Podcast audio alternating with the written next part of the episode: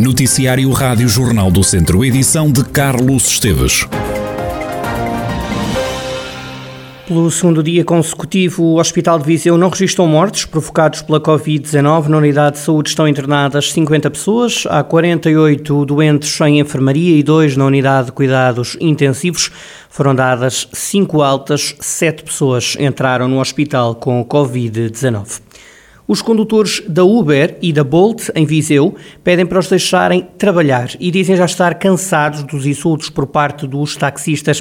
Leonel Pombo conta que, em Viseu, o único sítio onde tem encontrado resistência é na central de caminhonagem. Nós, todos os dias que nos deparamos em buscar um cliente lá embaixo à, à central de caminhonagem, é sempre um problema, porque os colegas táxis, taxistas eh, começam logo a agredir as pessoas, porque a gente não pode, porque você é só isto, você é só aquilo, e onde nós só vamos buscar os, os, os clientes aonde nos pede, porque trabalhamos por, por eh, plataformas da, da, do TVDE.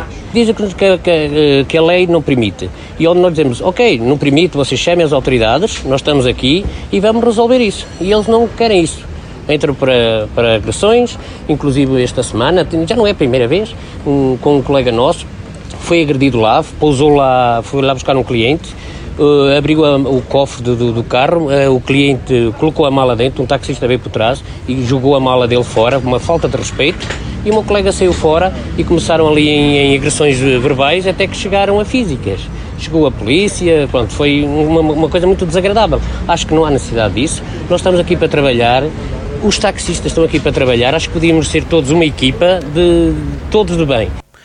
A Rádio Jornal do Centro deu a conhecer na última segunda-feira esta situação e agora o advogado que representa cerca de 30 motoristas da DVDE em Viseu, Pedro Bandeira Pinho, apela às autoridades para que seja encontrada uma solução. O que se pede aqui é que se possa compatibilizar entre eles os sítios para poderem trabalhar. Ali na rodoviária, na, rodoviária, na estação de caminhonagem, não há alternativa de paragem. A alternativa era parar em frente onde param os autocarros. Se for permitido isso, obviamente que eles aceitam, ou lateralmente. Mas lateralmente temos o problema dos, autocarros e das manobras, só se houvesse ali alguma sinalização que lhes permitisse parar. E isto estamos a falar de parar segundos, para entrar alguém que chamou e para sair alguém que chamou. O que eles querem é isso, é ter um ponto de recolha. Se for mais 10 metros de um lado, menos 10 metros do outro, é completamente indiferente. Que se pretende aqui se o convívio for mais pacífico, parando 10 metros ao lado, sinalizem o local e parar-se a 10 metros ao lado. O advogado diz que esta não é a primeira vez que há agressões, conta que entre vários episódios há cuspidelas para os carros, pontapés e insultos que chegam até a ser racistas, mas diz mesmo que os profissionais querem a via do diálogo. Queremos resolver até a exaustão tudo pela via do diálogo.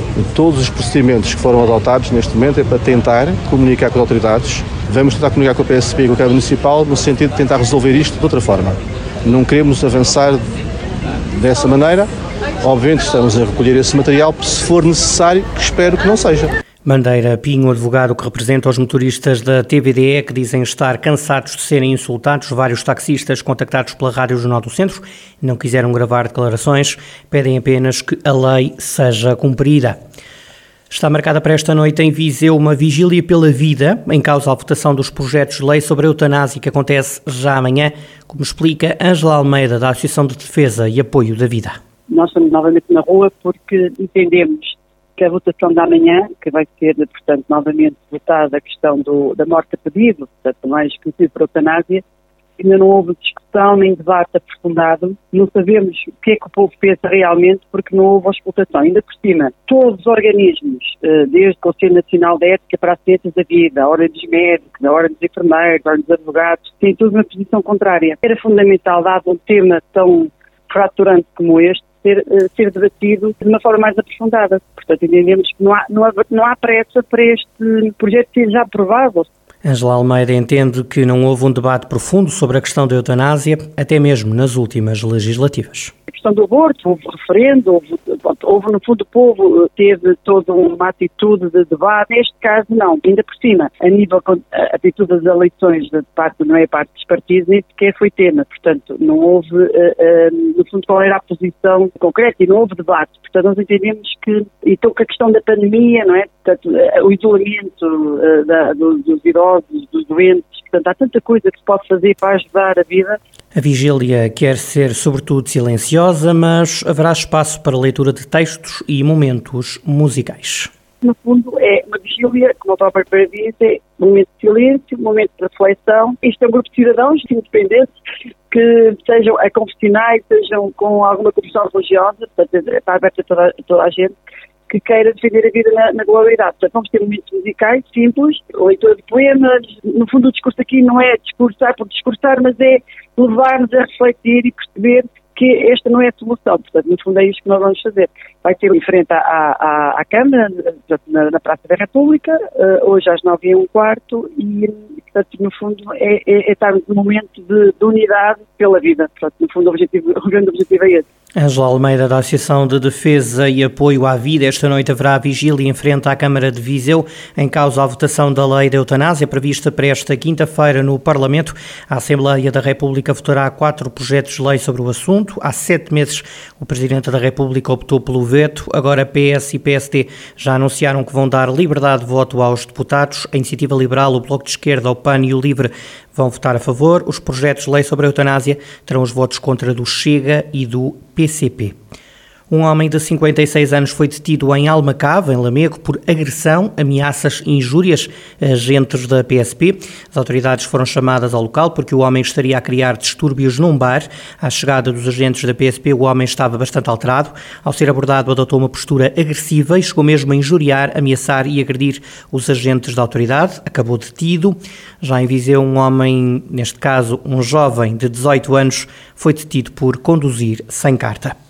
A Associação do Cantinho dos Animais de Viseu acabou de assinar vários protocolos com a autarquia. A Câmara de Viseu atribuiu 140 mil euros para dois anos ao Cantinho dos Animais.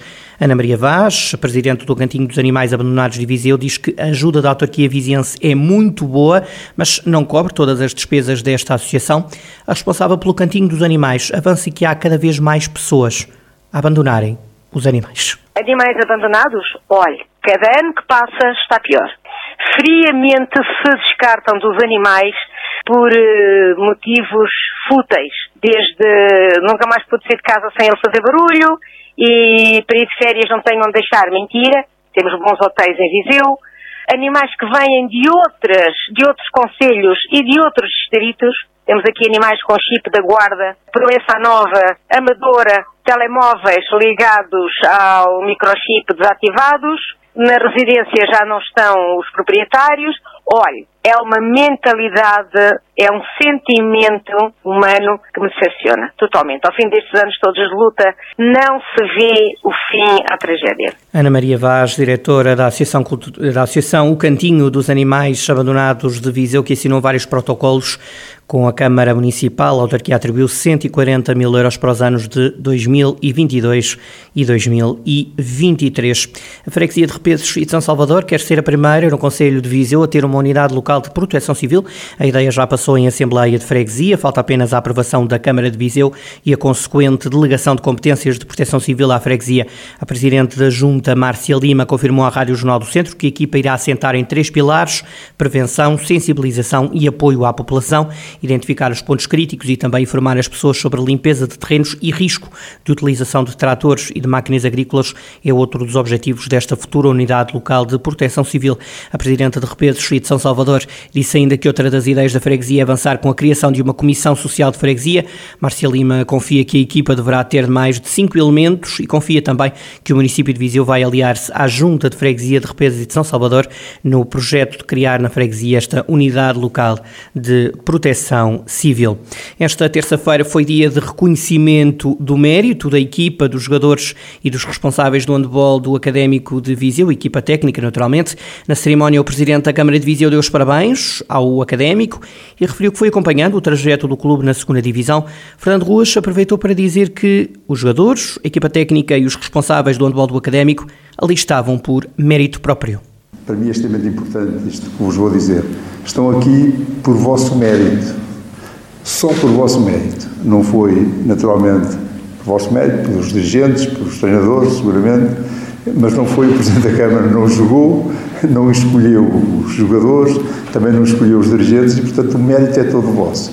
Isto para vos dizer que, às vezes, somos mais levados a ser responsabilizados por os, os, os deslizes e também não somos responsáveis, como também não somos responsáveis pelos êxitos.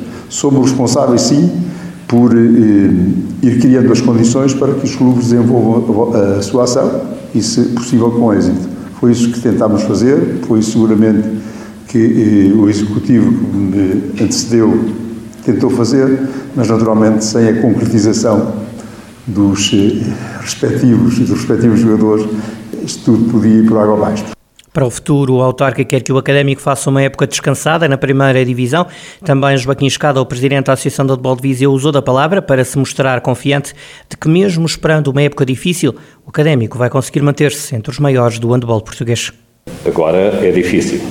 É difícil manter. Para o ano vão ficar só 12 equipas na, na, no handball 1, na primeira divisão e por isso nós acreditamos, como acreditamos numa entrevista que eu dei ali ao, ao caso do Eduardo há dois meses atrás, a dizer que acreditava que era este ano, e continuamos a acreditar que todos juntos, de mãos dadas, com o Académico de Viseu, com força, com o povo de Viseu, com um bocadinho com a Associação de Handball de Viseu, vamos conseguir manter-nos lá. Há um bocadinho, uh, a doutora estava, uh, enganou-se ali no Sport, também vamos ganhar ao Sport, certamente. Já no fim da cerimónia, o treinador da equipa, Rafael Ribeiro, em exclusivo para a Rádio Jornal do Centro, avançou que ainda hoje se arrepia quando pensa no dia da subida de divisão. O treinador academista garantiu que vai continuar à frente do académico na próxima época.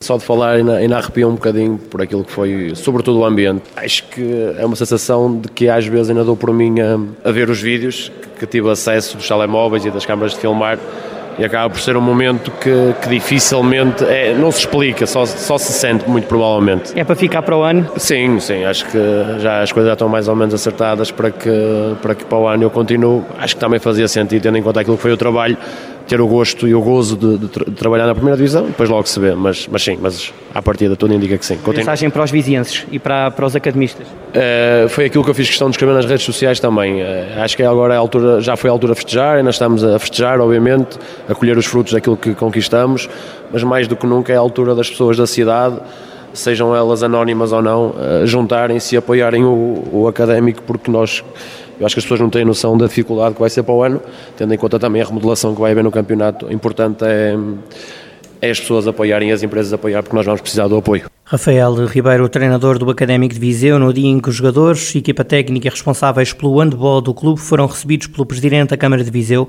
no Salão Nobre dos Passos do Conselho.